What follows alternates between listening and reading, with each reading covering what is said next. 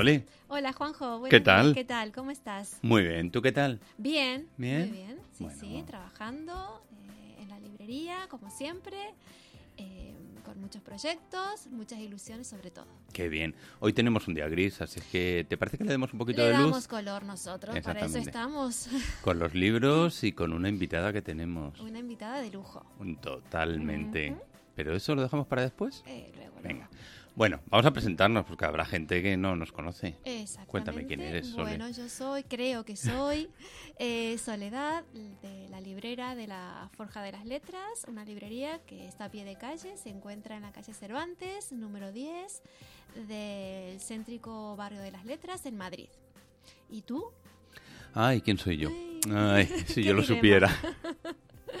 bueno, yo soy Juanjo, eh, amante del podcasting, de la literatura y de los libros y nada, pues estamos aquí para, para eso, Y para el a destino nos ha unido. Juanjo. Exactamente, por algo será, ¿no? Por algo será. Eh, Pues vamos a empezar sin más Vamos a empezar. demora. Bueno, ¿por dónde quieres que comencemos? ¿Empezamos con las novedades? Empezamos con las novedades, que poquitas no son. Una novedad muy importante, eh, editada por Alianza Editorial, la última novela de Peter Handke, eh, Premio Nobel de Literatura del año 2019. Eh, la novela se llama La ladrona de fruta. Eh, la ladrona de fruta, em, la protagonista es Alexia, todos la llaman la ladrona de frutas, porque, bueno, Alexia va a emprender una expedición, entre comillas, de una sola mujer, o sea, ella decide salir del sitio donde está, em, recorrer la picardía francesa eh, a buscar, en busca de su madre. Entonces, eh, antes de partir, su padre le da algunos consejos eh, para, para el viaje, ¿no? Todos los padres los hacemos alguna vez. Este relato nos cuenta, em, en realidad no se inicia con, con Alexia, sino que hay un narrador que cuenta el viaje y el recorrido que eh, realiza em, la protagonista. Entonces eh, es como eh, un, un espía, un, un- el narrador como que, que la sigue sin que Alexia se entere de que tiene un espectador, un, un- un seguidor, entre comillas, que es el que va relatando lo, lo que le va sucediendo a Alexia eh, por, el, por el camino, ¿no? Eh, es muy interesante porque vemos a la protagonista a través de los ojos de- de- del narrador, oculto, porque siempre está dos pasos por detrás. Entonces, bueno, nos lleva a, a un, a un camino que no sabemos por dónde, por dónde acaba.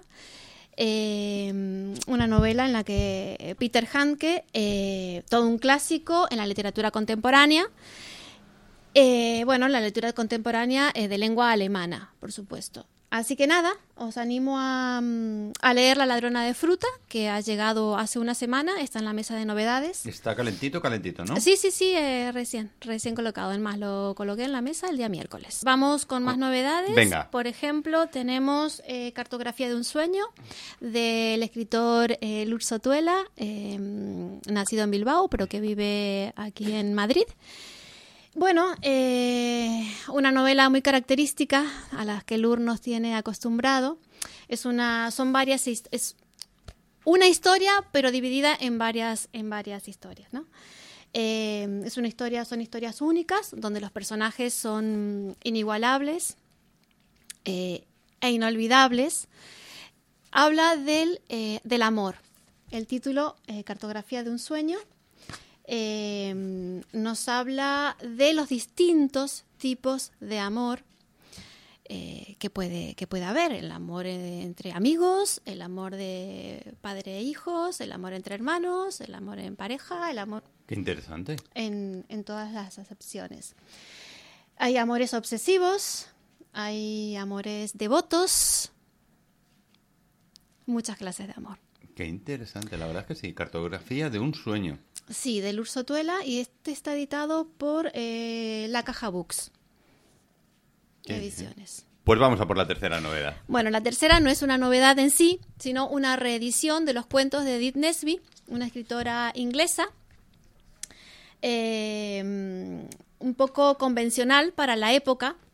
Ella nació en 1858 y falleció en Londres en 1924. Y digo unos cuentos poco tradicionales para la época porque mm, era como una especie de, a través de sus cuentos, era una especie de rebeldía contra la sociedad en la que vivía. Eh, escribió unos cuentos muy, muy graciosos, muy divertidos. Para niños, en este caso, la mm, editorial Renacimiento, en la colección Espuela de Plata, reedita Plaga de Dragones. Eh, Edith Nesby fue eh, una, la escritora, digamos, que eh, inspiró, una de las escritoras que inspiró a mm, J.K. Rowling con, Ah. la, con lo de Harry Potter. Eh, entonces, es bueno, por supuesto, sus cuentos son fantásticos, ¿no? Eh, la, mm, es una edición que tiene nueve cuentos, creo, varios cuentos, eh, ilustrados, con ilustraciones antiguas, Ay, como qué verán chulas. luego Sí. en las fotografías.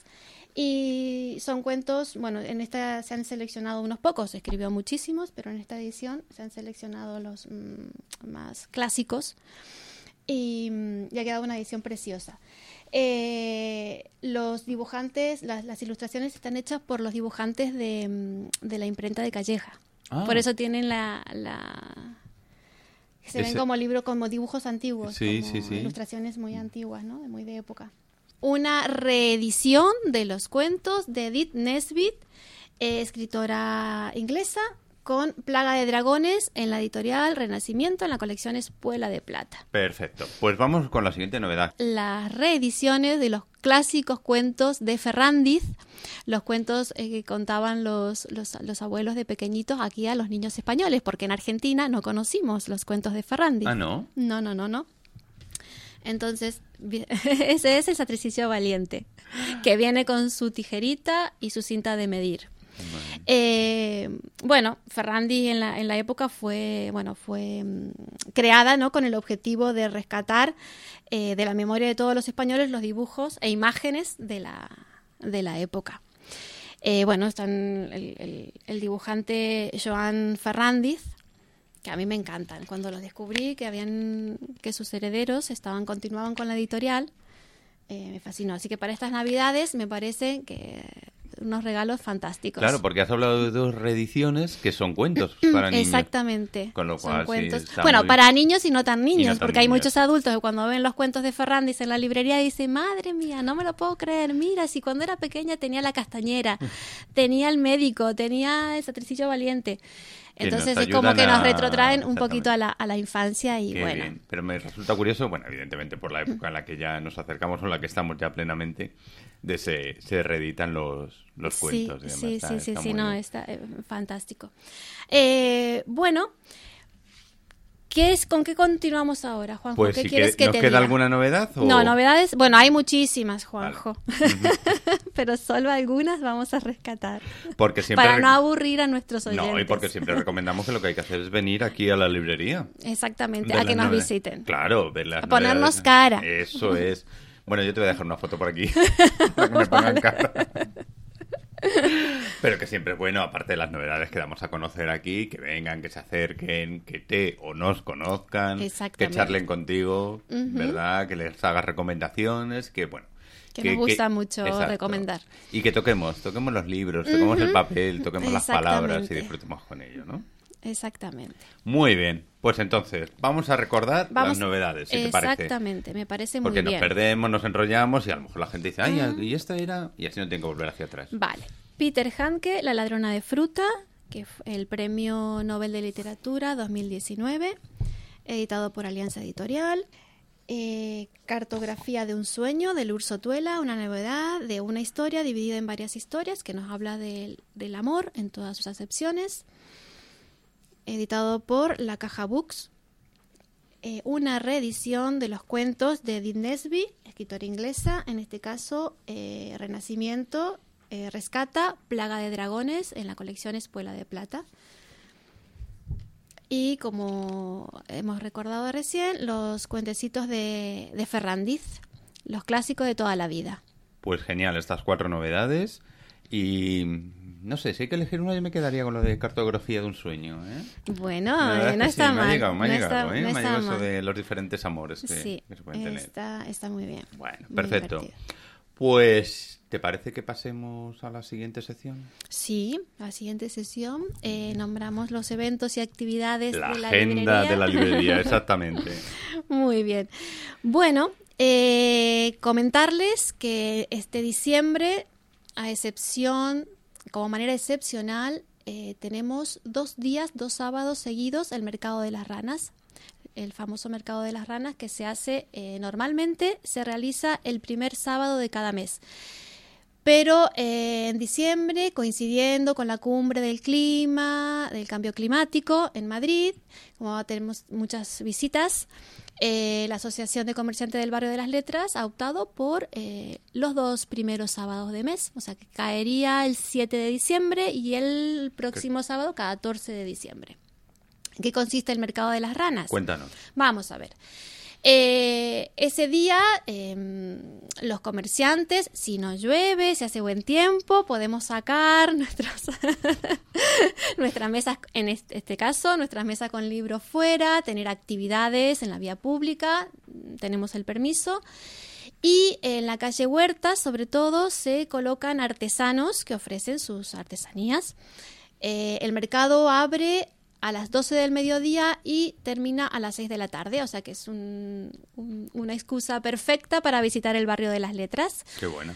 Eh, luego quedarse a comer por la zona, que hay unos, unos lugares es- estupendos para ello. Solo o en familia, acompañado, como queráis. Siempre es una buena excusa. Y después o antes pasarse por la librería. Por y supuesto, eso. es. mm.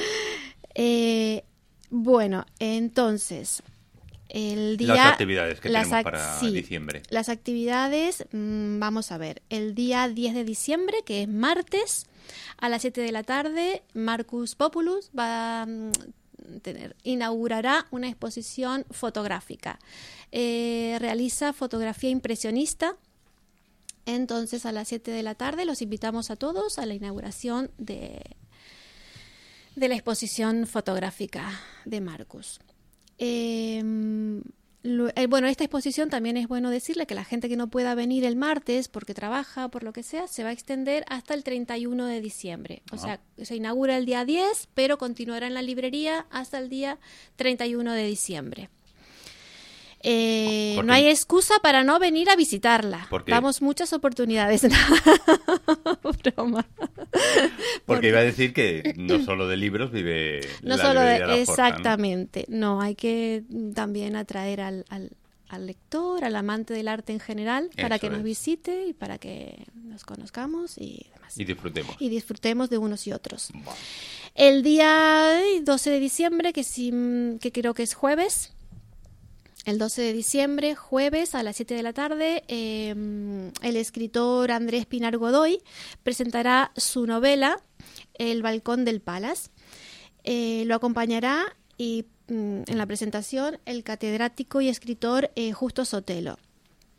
El Balcón del Palas es una novela histórica que mm, eh, nos habla de la España de los años 70, donde un grupo de jóvenes eh, se traslada a Madrid, eh, un grupo de jóvenes universitarios se traslada a, Madrid para cursar sus estudios eh, en la Universidad Complutense, donde allí eh, surgen y priman las manifestaciones, asambleas, en lucha por un cambio político y social para derrocar al régimen del momento. Así que nada, os invitamos, es entrada libre, os invitamos a la presentación de la novela El Balcón del Palas, del escritor Andrés Pinar Godoy, el jueves 12 de diciembre a las 19 horas, Perfecto. en la librería, por supuesto. Este mes, como tiene bastantes festivos, mm, la librería cerrará algún día La librería no cierra, la Forja de las. Letras no duerme. No duerme. somos la farmacia de los libros. Para... La farmacia de turno. Me encanta. No. Farmacia guardia. farmacia de guardia. En Argentina se dice la farmacia de turno. Ah, Mira, sí. y aquí la farmacia de guardia. Muy bien. Eh, no, Juanjo, eh, no cerramos ningún día. Seguimos cerrando el, los de siempre, el lunes, que para descansar, pero el, el día 6, el puente, estaremos aquí, Muy bien. esperándolos a todos. ¿El 24 Para- y el 25? El 25 cerramos. En Navidad sí que cerramos. El 24 estoy aquí. El día 31 estoy aquí. Y el día 1 de enero mm, cerrado también. Muy bien. Vale, pues para que nuestros y nuestras oyentes lo sepan también, porque, oye, pues que vengan con tiempo a comprar los libros. Vamos a repasar las actividades. Las actividades y eventos. Siete y Tenemos 14. 7 y 14, que son el primer y segundo sábado de diciembre. Contamos con el evento del Mercado de las Ranas, eh, que abre a las 12 del mediodía y termina a las 6 de la tarde. Martes 10. El martes 10 tenemos la eh, inauguración de la exposición fotográfica de Marcus Populus, fotografía impresionista, a las 7 de la tarde. Y jueves 12. Y jueves 12, Ay, muy qué bien, qué, memoria, Juanjo. Jueves 12 tenemos la presentación de la novela El Balcón del Palas del escritor Andrés Pinar Godoy a las 7 de la tarde. Guay. Perfecto. Pues estas son las actividades para este mes. De todas formas, siempre pueden visitar la página web donde ahí suben las actividades que se hacen. Hay una actividad, perdóname que te interrumpa, que me estoy acordando ahora, que tenemos el día, el sábado 14 de diciembre, que coincide con el Mercado de las Ranas, de una actividad que lleva a cabo la librería una vez al mes, que son poetas en la forja. Ah, ¿Esto en qué consiste? Invitamos eh, cada mes a tres poetas consagrados eh, que ya han tenido alguna publicación. Mm, los invitamos y tenemos como una especie de tertulia, ellos nos hablan de su obra. Eh, se pone, eh, es- esa actividad está coordinada por María Morales, se pone un tema eh, y los escritores in- invitados tienen que realizar una poesía con el tema en concreto. Es como una especie de desafío, les gusta mucho. En este caso es eh, la finalización de una etapa. Como estamos a finales de año, se nos ocurrió... mm, pero eh, ¿el tema cómo se elige entonces? Ah, el tema eh, se elige, bueno, lo elige la coordinadora. no es muy democrático. Pero bueno, se lo consulta. O sea, lo consulta. Todos dicen que sí, Claro. porque les encantan los desafíos y demás.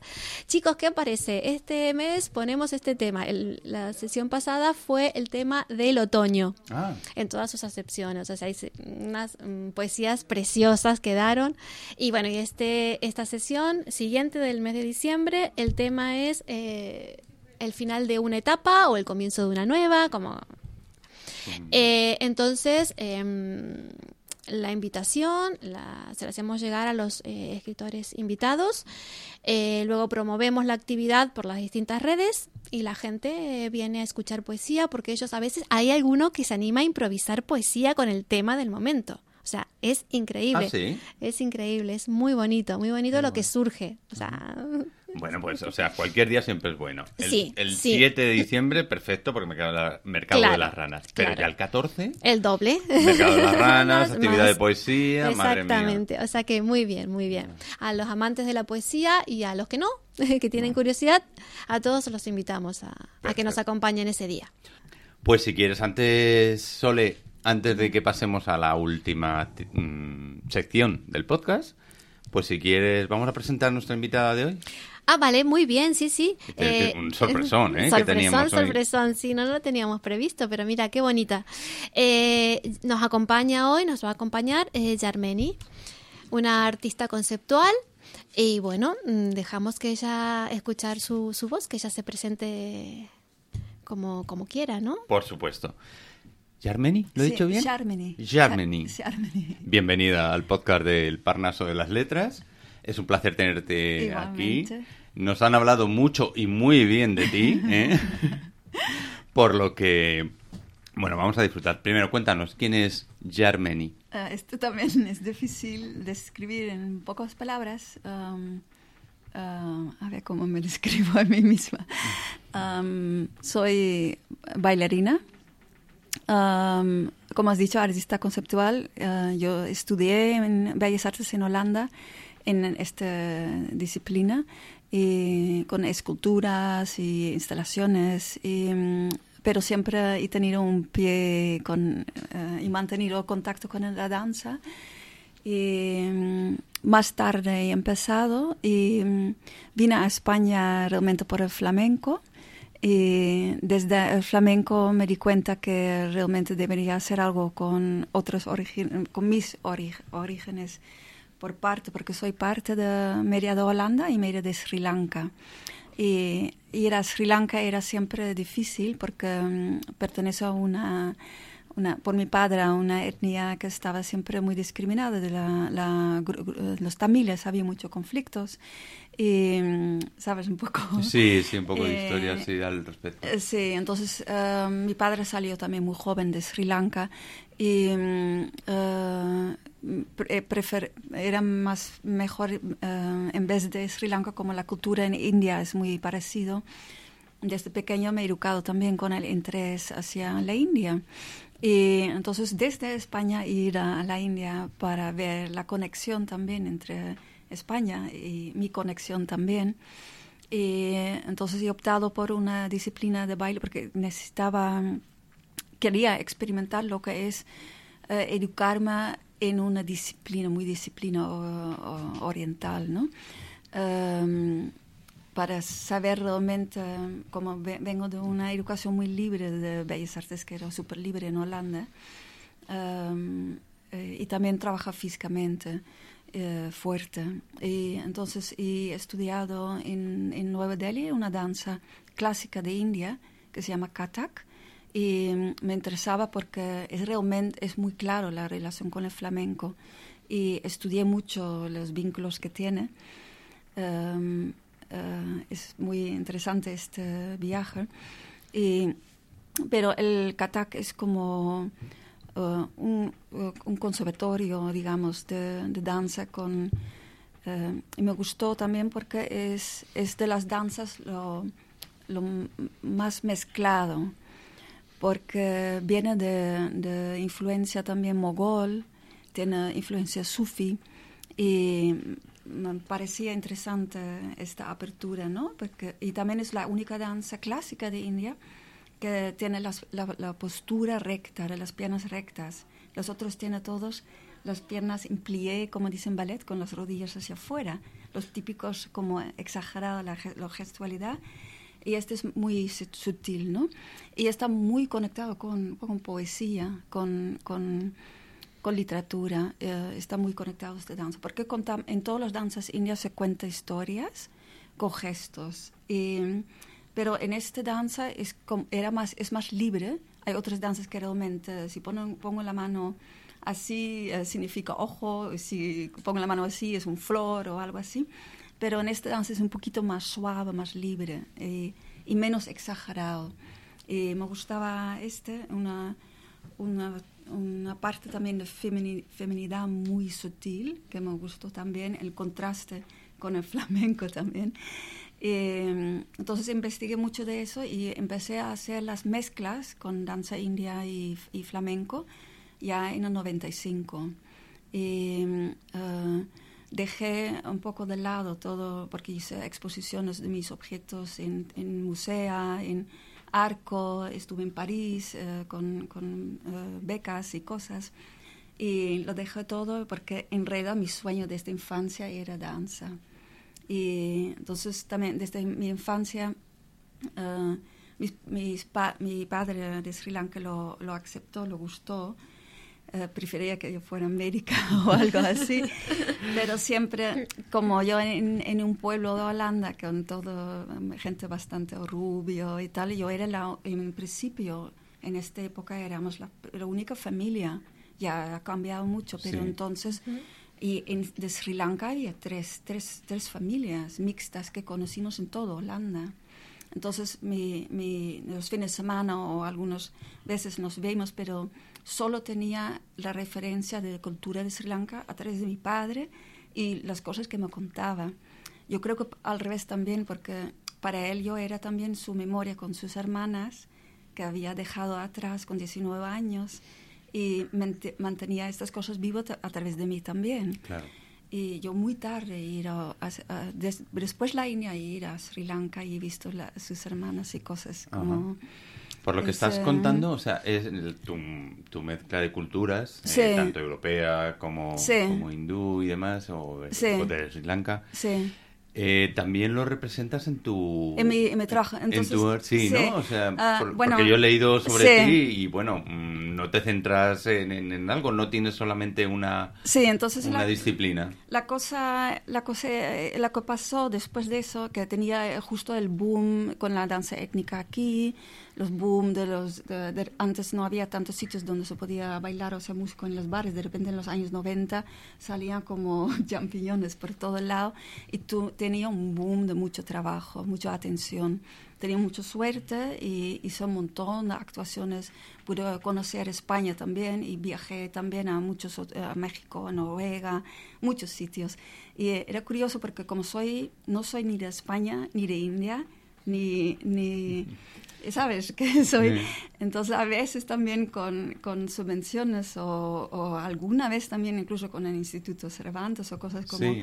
sí, pero no, no representes España o no representes, ¿sabes? Que Ya. estoy un poco entre todas estas culturas y, de- de- y ¿sabes? Que la tarjeta, Sí. la tarjeta de visita o para el trabajo, la cara que doy es, es tan multicultural y multidisciplinaria que, que no encajo, ¿no? Ya. Entonces, en principio intenté encajar y mi, mi, fe- mi fecha de pres- mi, mi tarjeta de visita era esta mezcla, eh, Katak flamenco y tal. Pero luego vi que el público también era, o los festivales era siempre étnico y, y de repente me veo como, no como artista reconocido. Eh, yo, crea, yo creaba la música, he trabajado con muchos músicos en vivo. Claro, para flamenco, si hacía flamenco Katak, de cada, de cada disciplina necesitaba por lo menos tres músicos y dirigía, dirigía todo eso, hacía el, el concepto todo este. Y, pero luego, eh, con tantos músicos y monitores y micros, la estética en el escenario no era realmente que, que me gustaba. Luego, la, la, gente lo ve, todavía, lo ve todavía como un folclore, no veía el trabajo de composición, incluso que hacía musicalmente de- detrás, porque yo era la bailarina, que bailaba la música de los músicos y Ya. cosas así. Eh, entonces había muchas cosas que no me, me- sentía satisf- satisfecha y, y el, el de que, que me- la gente me encajaba más que yo a mí misma, ¿sabes? Entonces tenía... Y me gustaba tanto el katak, yo pensaba nunca me iba a cansar de ella, pero de un momento a otro me cansé de ella, de, de Ujú. ello. Y me, di- me reflexioné mucho de que en principio mi, mi interés en el katak era usarlo en danza más contemporáneo.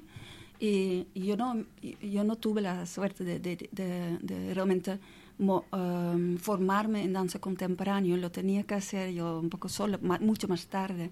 Empecé con, después de Katak y cosas de flamenco y tal, cuando tenía 42 años, que tenía, no sé, más o menos en esta época tenía una invitación, eh, fue, vivir, fue realmente en vivir en Mumbai. Y siempre pasa lo mismo, cuando vivo en otro sitio me llaman de repente para actuaciones. Entonces tenía un festival, había un festival 10 de danza, me invitaron desde la India allí y preparé una pieza, eh, grabé en un estudio todos mis vocales y mis cosas. Y mm, entonces fue un poco el cambio, que empecé ya con cosas concep- más concepto contemporáneo y intentar también cambiar mi público, porque mi público me quería siempre, eh, o un parte del público me quería ver como la chica de danza katak o, o, Mm. o la étnica y tal, ¿no? Entonces es un trabajo también de, in- de intentar cambiar el, el público. El público que busco es un poco más cuando yo hacía las exposiciones y las cosas en galerías de arte. Um, entonces empecé a hacer everyday performance, que mm, hice unas, eh, primero yo con un bank muy cutre, empezaba a filmar cada semana y luego ya un poco menos, pero en el entorno donde vivía hacía como acciones de un minuto, dos minutos y lo ponía en Facebook. Y entonces empezaba a tener un poco de seguidores. Yo no soy, yo soy malísima en las, en las redes, pero venía a, a gente que realmente estaba como que querían verlo, que le gustaba verlo, ¿no? Y, y de allí hice unas actuaciones, empecé a hacer actuaciones con otros bailarines también y con proyecciones de estas filmaciones, algunas filmaciones mías detrás. Y después conocí a Chris Y, eh, y, es un chico que no es autodidacto también, es, es, fotógrafo y todavía no hacía tanto cosas de, de, filmaciones conmigo. Hemos empezado, estamos ahora como tres, eh, tres años trabajando fuerte juntos, entonces empecé a hacer los everyday performance con, con él que él filmando, busca, creamos música y hacemos estos pequeños clips. Y de allí, uh, el año pasado hice un primer eh, trabajo con él solo y me gustaba también, después tanto cosas de música y de ritmos y de composiciones, uh, de repente tenía una época sin, casi sin música o mi propia música de cuerpo y o música muy amplia, muy, no tanto con no, más emoción y no tanto ritmo, ¿no? Con esto que estás comentando, eh, ¿te refieres a, porque he leído que usas las nuevas tecnologías, ¿te refieres a esto o, incluyes las nuevas tecnologías también en otras partes de tu espectáculo? Uh, no, solo los audio, audiovisuales, uh -huh. sí. Hay, yo creo que hemos logrado ahora un nivel de de imagen, de, de, de, audiovisual, realmente hay una video, videoproyección detrás de mi baile. Yo creo que hemos logrado, este es, que ha quedado súper bonito. En el transcurso de este tiempo, Chris ha, ha, adquirido otros lentes y otros aparatos y tal. Y, y como hemos um, crecido ahora en esto tan junto que es, es yo creo que está ahora estoy qué, muy contenta qué buena mí. simbiosis no sí sí sí, La verdad sí es, muy es muy especial encontrar algo así. Yo siempre sab sabía así eh, en mi cabeza que cuando tengo 50 años por ahí, ya me voy a sentar y ya voy a encontrar algo, porque claro, yo no he parado de viajar y, y tal, pero, pero siempre era un poco mi, mi, mi, ideal de encontrar a alguien con quien pueda hacer algo más en equipo, juntos, así. Y crecer juntos, la Sí. verdad es que está, está muy Sí, bien, es sí. fantástico. He visto también artes marciales en Orisa. Sí, Sí. sí.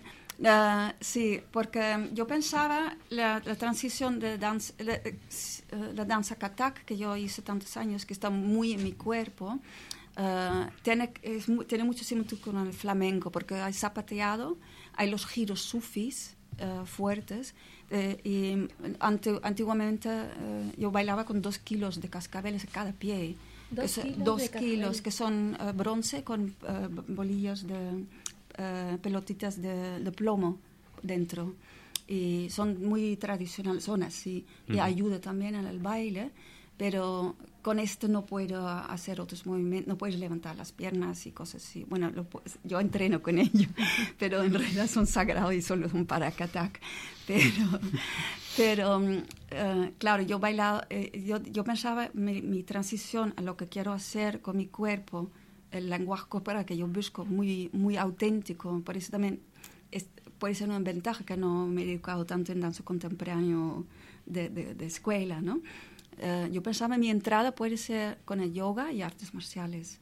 Entonces, eh, un viaje que fue a la India para ver si podía volver a tener el, amor con el katak y tal.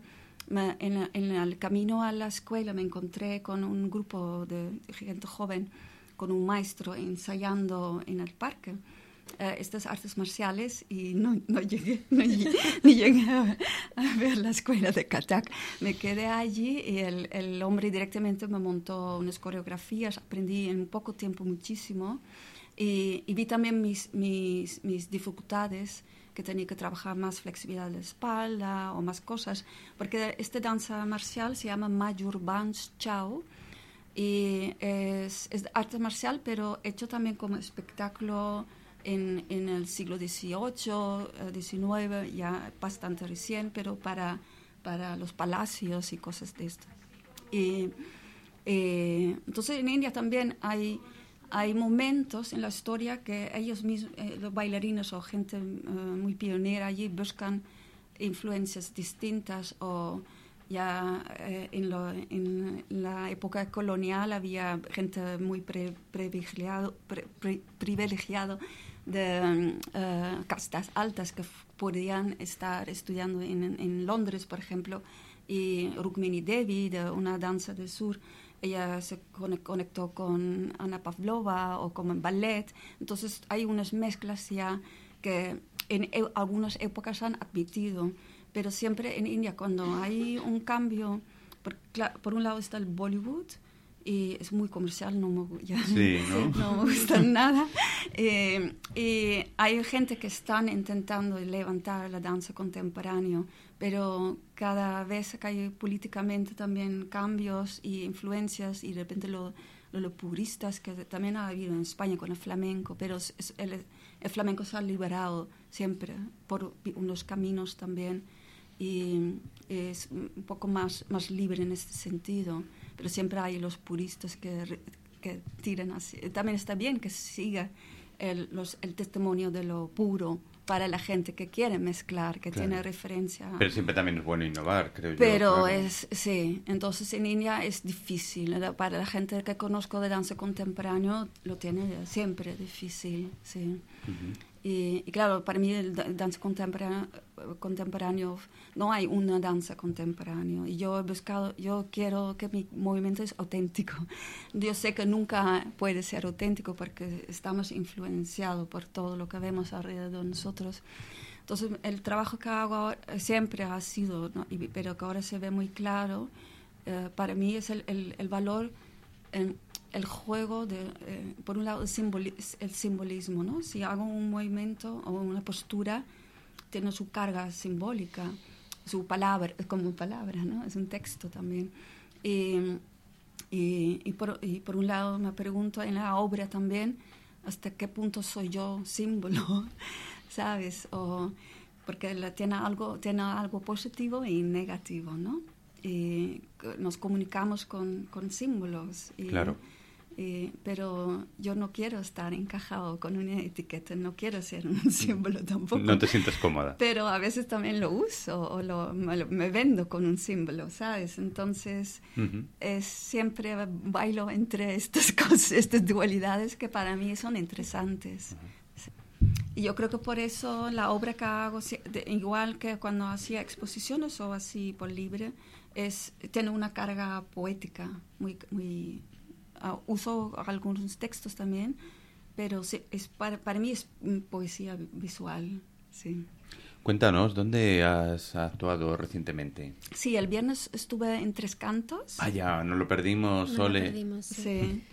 Eh, um, uh, sí, ahora estoy buscando, eh, tengo, uh, ahora tenemos, porque hizo una función uh, en el principio de mes en Aranjuez, y fue un poquito preestreno, porque después eh, he visto que algunos tiempos, algunas cosas fallaban un poco y eh, he quitado algunas cosas y añadido un tema más. Y ahora para mí ya está como para lanzarlo y para rodarlo, para hacerlo en muchos sitios. Entonces los busco sitios donde, puede, donde hay buena proyección, donde puede, porque necesitamos una, un ciclorama y el audio sale de allí Luego el espacio puede ser convencional o no convencional, da igual, donde sea. Yo me, yo, sí, me adapto. Y entonces yo estoy condicionada a, a, la, a, la, pantalla y la música, pero hay una parte de improvisación que puede tener lugar, ¿sabes? Eh, según el, el, espacio donde, donde lo hago. sí. ¿Cómo consideras tu evolución desde que empezaste a, a realizar eh, la danza con estas técnicas? Sí. sí, eh, claro, yo, yo he empezado con, con el entrenamiento física, físico de eh, tarde, digamos, en este, en este sentido, pero yo siento que voy mejorando. La, la, edad no es un freno para mí. Doy mucho caña a mi cuerpo. Doy también clases de pilates y de yoga y yo no veo que, que, que es una limitación. Uh, y esto también es una es mi motivación también, porque yo pienso que, que gente que a lo mejor han hecho la carrera, también están, ah, conozco muchos que están como quemados del, del mundo, de cuerpo y todo eso, y mi, para mi cuerpo es todavía algo nuevo. Y yo creo que, que todo puede todavía. Y entonces yo veo que he mejorado en ese sentido. Y, y yo creo que está, ahora es muy, es realmente lo que yo quería hacer y llegado a un nivel que tenía en mente de, de poder presentar, sí.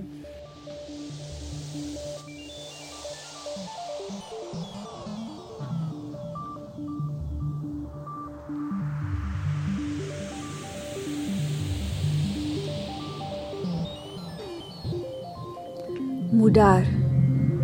Mudar de lugar o de piel. Ma ha hecho justamente más fiel a quien habita en este espacio, mientras, citando a Tagore, tengo los antepasados danzando en mi sangre. Unos selectos al antojo y otros sorprendentemente intrusos ante ojos, antepasados que ciegan, y otros por quien cierran manos en mudras de besos. ¿De dónde eres? me preguntan, pero no le preguntan a un tomate. ¿Soy identidad o símbolo? ¿Soy cultura o animal? ¿Cuerpo o sombra? Taoísta o dadaísta? ¿Explosiva creación? ¿Poesía o guion? ¿Cascabel o zapato de tacón?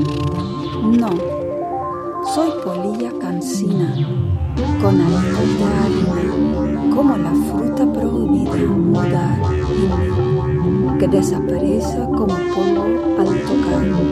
Calotropis gigantea, Calotropis procera, o tal vez un tomate de piel fina.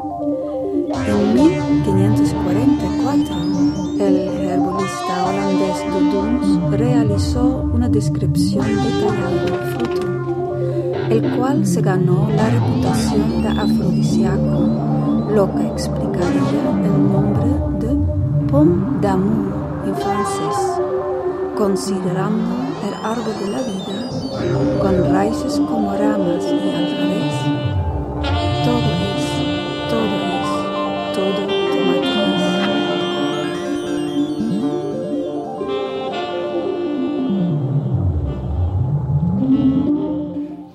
no sé, esto, hay que verlo.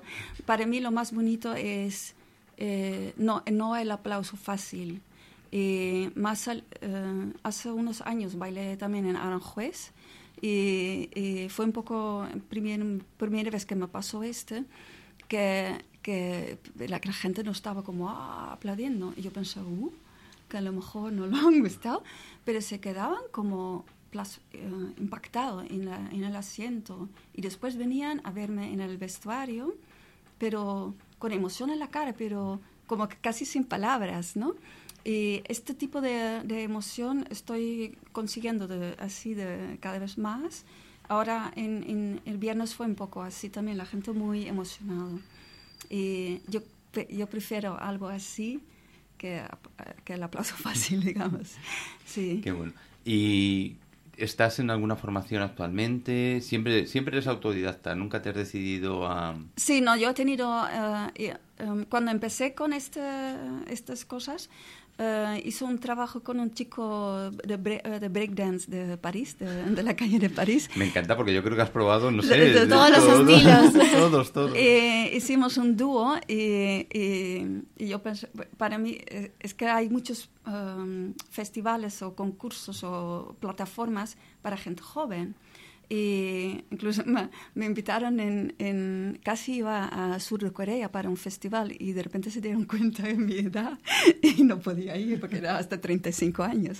Pero me presenté a unas, unas cosas, uh, uh, uh, como concursos o cosas, y con este chico y, en dos, y una también sola. Y, Uh, recibí el, las uh, tres ocasiones el ter tercer premio de estos concursos.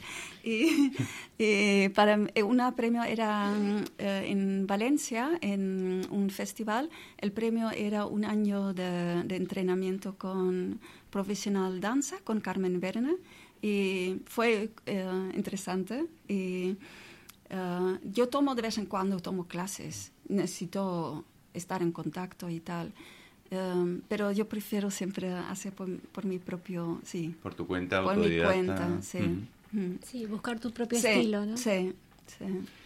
Te quería preguntar, has hablado de los puristas y, y tal. Eh, ¿Como mujer has tenido algún problema a la hora de, de, que, bueno, tú siempre vas más allá sí. y que los puristas hayan dicho, no, no, eh, hasta aquí puedes llegar como mujer, ¿sabes? Um, ¿O no? Uh... Mm. ¿O nunca has tenido ningún problema? Um, bueno, no, yo no, no le doy importancia. no. He, tenido, he tenido problema es cuando trabajaba mucho con el flamenco Katak y, yo era, digamos, la jefe de, este proyecto. Uh, sí que había movidas, movidas, pero no tanto por eh, los puristas, nada, pero más que... Eh, que no pensaba que yo era la, la, que creaba este, ¿sabes? Que alguna vez ha, llegado a entrevistar para Telema, Telemadrid a un, al cantador, que era un señor mayor, como si fuera que era su proyecto, y, no a mí, ¿sabes? Cosas así, que, ya. O sea, que todavía, todavía hay ciertas cosillas por ahí a trabajar, ¿no? Sí, sí. Has comentado también que tu padre quería que fueras médico, ¿verdad? Sí, bueno, la cosa es que, que, él decía que no, él prefería que yo no haga algo con mi cuerpo, pero con el coco. Y por eso yo he, ido a Bellas Artes, porque pensaba no bailo con mi cuerpo, bailo con mis, mis objetos que hago, ¿no? Y, pero cuando me di cuenta que cuando me puso con el katak, bueno, él murió antes de que yo podía, eh, que yo iba a la India. Eh, él también era un poco uh, hacer su sueño, porque él quería que yo estudiara en India. Murió, entonces yo he buscado mi, mi forma de empezar en la India con estos estudios. El Katak es, es muy cerebral, es muy, es muy intelectual, es, muy es matemática pura con los ritmos y todo eso. Entonces, para mí también era en principio una, una unión perfecta, ¿no? no me sentía culpable, que no solo cuerpo. Sí, pero ahora ya no me importa todas estas cosas. No, te lo preguntaba porque, bueno, los médicos curan el cuerpo y yo quería saber si con tu danza curas el alma. Sí, yo pienso que sí. Yo espero que sí. Este es, sí. Sí. Sí, yo creo que sí. Yo eh, me gustaría, sí. Sí, yo creo que sí. ¿Has tenido alguna vez alguien que te haya dicho algo, que te haya comentado algo al respecto? Sí, yo he trabajado mucho tiempo con gente, músicos de, en Noruega, me invitaron muchas veces y el, percusionista era y la chica de citar estudiaba la carrera de medicina y hicimos muchas actuaciones para ambiente de médicos. Y un día les comenté que, que que mi, mi, padre quería realmente que yo fuera médica y tal, y, y, y dice, no, pero tú con este es más que medicina, ¿no? Yo pienso que las artes son, son medicina para el alma, y, según qué, ¿no? Pero yo creo que, que, tiene una potencia muy, muy, muy fuerte que no, no, mucha gente no se da cuenta. Y cuando veo que toco el alma de la gente con, con mi actuación, es para mí es como bueno, ya el, viernes dormí solo dos, tres horas de, adrenalina y de, emoción. Porque lo mismo que yo muevo emociones en gente, también lo muevo a mí misma. Si yo no lo muevo a mí misma, la gente tampoco la van a percibir. incluso para mí, para mí misma es medicina, porque, porque es un log, es un, es, allí es tu alma en un plato para la gente. Y, y te liberas. Yo también sudo, yo en, clases y eso no sudo mucho, pero en el escenario después es como una, una purificación de alma total, total, sí. Qué bonito. Sí. La, verdad es que eh, me gusta porque el arte a veces solamente lo vemos como algo visual, pero que llegues a conectar con, con el artista a ese nivel, o sea, que haya esa conexión, a mí me parece me parece brutal, ¿no? Que se pueda dar. Y en tu caso, por lo que estás comentando y por lo que te estoy conociendo aquí, yo creo que es un canal muy, muy válido, muy válido. Sí, que antes cuando trabajaba con los músicos, era también como, aquí hablan en el flamenco de duende y en India lo llaman raza. Y crear este, esta magia también era muy especial porque a veces pasaba, ¿no? Que en el escenario sientes que todos tenemos como al, momento de la actuación solo un, cuerpo, una cabeza, un, porque está todo súper compenetrado y es una magia súper especial. Pero ahora que estoy sola con un audiovisual, eh, pero estoy con el lenguaje corporal, con la, la iluminación también ayuda mucho, las luces como te ayudan mucho. Eh, pero yo capto la energía de la gente. Entonces, uh, por eso también me gusta también ahora estar sola porque yo puedo planear un baile, pero yo siento del público cómo lo están percibiendo y voy también cambiando un poco cuando siento... ¿Vas improvisando en tu actuación? Sí, sí, sí, si tengo este chip también me gusta, sí. Sí, no me gusta fijar todo, todo, todo. Sí, sí esto muy mecánico sí, sería, ¿no? Y eh, las partes que más me dejo a mí misma abiertas son las que más logro impactar. sí, sí. Qué bien, ¿no? Pero la técnica también tiene que estar y la musicalidad también tiene que estar. Entonces tiene que haber un conocimiento, pero desde de allí me dejo un espacio también, ¿sabes? Porque porque el duende lo tengo que encontrar ahora yo sola, ¿no? Con algo frío que es en realidad la, la, videoproducción, pero la videoproducción también tiene un sonido, yo también creo sonido en el escenario, porque hay piedras, hay palos, hay cosas que utilizo. Me gusta siempre, me ayuda. Eh, yo creo que eh, también es un poco un recurso de seguridad, ¿no? Pero yo expreso mucho, me ayuda objetos y en, el, en este último trabajo tengo, saco objetos y en principio, porque también es el, simbolismo, ¿no? Que eh, uso, unas sillas, por ejemplo, y una silla, bueno, para sentarse, lo sabe todo el mundo. Eh, una silla en, en, en, yo muchas veces no me siento, en, me siento en el suelo por, por genética, ¿no? Que mis piernas son distintas o algo. Pero, pero una silla, por ejemplo, mi padre murió, cuando yo tenía 15 años y yo sé, mucha gente que han perdido a un querido tiene la imagen de esta persona, cuando quieres acordar a una persona, eh, su alma no es de frente pero como observa, como lo cuando sientes realmente cariño por alguien uh, pura, sin la, sin la, la referencia de, de, frente, es, es, es, real, es más, más pura, es más real. Entonces, mucha gente cuando uh, pierde a alguien querido, lo ven de repente en el sofá o, o se acuerda como, ¿sabes? Yo tengo una imagen de mi padre, la última imagen de mi padre, como que lo observé con, con cariño desde, desde detrás de la, que estaba con la espalda en la silla. Entonces hay un momento en la, en la actuación que tiene, tiene un poco este, esta potencia simbólica, la silla vacía allí, ¿sabes? Que son, no hablo en, la obra de mi padre ni nada, pero es para explicar cómo un objeto puede tener una carga simbólica muy fuerte.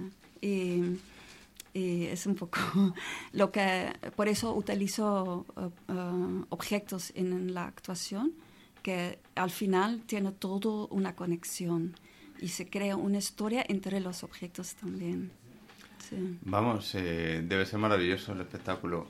Nuestros oyentes no pueden verte los ojos cuando hablas de él, pero se te ilumina los ojos, la mirada, vamos, estás ahí transmitiéndolo. Es una pena que por medio del, de este podcast no se pueda transmitir solamente nada más que una parte, pero de verdad que, estás brillante cuando hablas de, tu espectáculo, lo estás viviendo. Sí. Es increíble.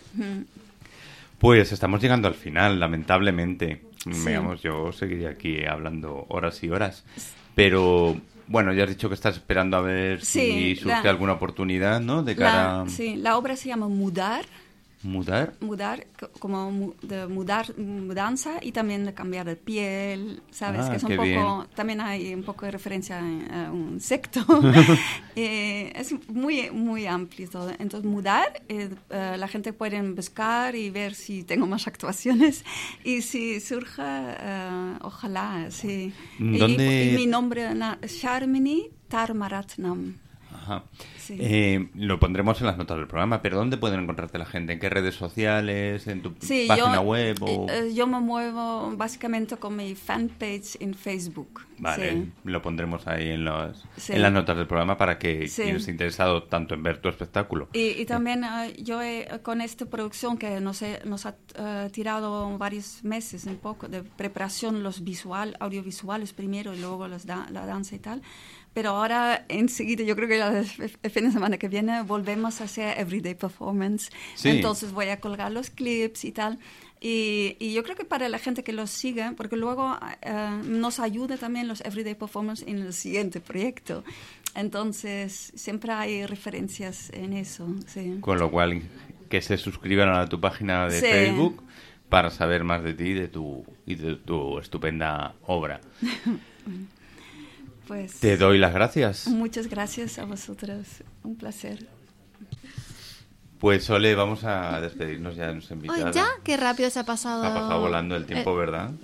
Como siempre. Como siempre. Cuando uno está a gusto, Cuando se se está pasa. disfrutando. Exactamente. Pues Sarmini, muchas gracias por estar Muchas aquí. gracias. De verdad que he disfrutado un montón charlando contigo. Yo también estar. Ha sido un gran placer conocerte y por supuesto que espero verte pronto. Nos avisas cuando tengas un espectáculo. Claro, Por claro. favor. Pues Sole, ¿te parece? Quédate con nosotros si Sí, quieres, sé sí. que nos queda un poquito Sí. todavía. Eh, ¿Te parece que pasemos ya A la recomendación de a la, librera. recomendación de la librera? A la librera recomienda. Venga. Aquí vamos. Bueno, va- Cuéntanos, mira, que es tengo especial interés. eh, Mira, eh, en esta ocasión también voy a recomendar una reedición, una republicación. Hoy es el día de las clásico. reediciones. Es que es un clásico, eh, una novela eh, que salió en- por el año 1905 y que ahora la editorial Lacal ha rescatado. Entonces, bueno, había que recordarla, ¿no? Y, y recomendarla. Eh, La novela se llama Alas, del escritor ruso Mikhail Kuzmin, no sé si lo habré pronunciado bien, y es la primera novela rusa de temática homosexual que salió en 1905. Mira, Eh, no lo conocía. Mm, No, no, no, es un, es un clásico eh, que vale la pena, a lo mejor algunos sí que lo ha leído, porque digo que es una reedición, no es una novedad, claro. Eh, y otros que no, que no, que yo tampoco la, la conocía y cuando llegó a mis manos la semana pasada mm, llamó mi atención. Eh, Alas es la primera novela rusa que narra un amor romántico homosexual, pero lo hace de, de una manera mm, bella, eh, con delicadeza y con inteligencia, ¿no? Mm, bueno, no se esperaría menos de Mikhail Kuzmin, el autor ruso. Esta novela eh, es una especie de como eh, tiene algunos tintes autobiográficos. Es una novela sencilla, pero eh, sencilla, con una narrativa mm, clara, tranquila, pero que esconde un, como un, un océano muy turbulento, por decirlo de alguna manera. Eh, bueno, mm, de, cual- de cualquier persona, de cualquier ser humano que, que viva en sociedad, ¿no? En la sociedad que, no, que, que nos rodea. El protagonista de la novela, Iván, eh, también llamado Vania, que muchas veces eh, en, en Rusia, ¿no? Los verdad. Ivanes eh, son llamados Vania con eh, es un joven huérfano que queda a cargo de su tío Kostia, con quien se va a vivir al populoso Petersburgo. Para este muchacho, el cambio supone algo más que abandonar la vida de provincias. Sí. Es como un viaje iniciático hacia el despertar del amor y los sentimientos, en el que por su inocencia y sobre todo por su inexperiencia, se verá enfrentado a circunstancias que no concuerdan con el ideal comúnmente entendido del amor romántico. Pero Vania, el protagonista, es lo suficientemente inteligente como para escucharse a sí mismo y ser consecuente aunque se vea obligado a enfrentarse a algo desconocido. Muy interesante, la verdad. La novela no es extensa, es una novela que se lee mm, muy bien, muy ágil, así que bueno, es la recomendación de, de este mes de la librería La Forja de las Letras. Alas de Mijail Kuzmin. Muy interesante pensar que en 1905, que es cuando está escrito el libro, no lo tendría nada fácil. Seguramente que no. Como ocurre actualmente también, lamentablemente en Rusia. Sí. Bueno, pues estamos llegando al final. Hemos llegado al final y nos tenemos que despedir hoy, no. Oh. Qué penita con lo que se disfruta. En Bueno, sí, disfrutamos mucho, ¿verdad? Sí, mucho, Además, mucho. mm, Siempre disfrutamos, pero hoy también con nuestra invitada ha sido fantástico. invitada de honor. Yo flipo, ¿eh? Fantástica. Flipo, o sea, Sí. sí, todo lo que ha hecho, ¿eh? increíble. Y lo que le queda. Y, y lo que le queda. Exactamente. Increíble, increíble. Una envidia de la buena. Totalmente, ¿verdad? Sí. Bueno, recuérdanos antes de las redes sociales de A La ver, Forja. eh, estamos en la página web eh, www.forjadeletras.com en el lugar físico, la dirección, estamos en la calle Cervantes número 10 del barrio de las Letras de Madrid Y eh, bueno, en Facebook, en Instagram, en Twitter, como Forja de Letras, nos pueden encontrar. En las Vale. redes sociales ya y en la página web Exactamente. pueden nuestros y nuestras oyentes saber más sobre la fuerza de las letras. Pues nos vamos Nos vamos, pero volveremos. Por. Siempre con más. siempre. Un placer, Sole, como siempre. Igualmente, Juanjo. Le un decimos placer adiós a nuestra escucharte. invitada. Sí, le decimos adiós, adiós. Muchísimas Muchas gracias. gracias. Muchas gracias. Chao. Adiós, a todos. Adiós.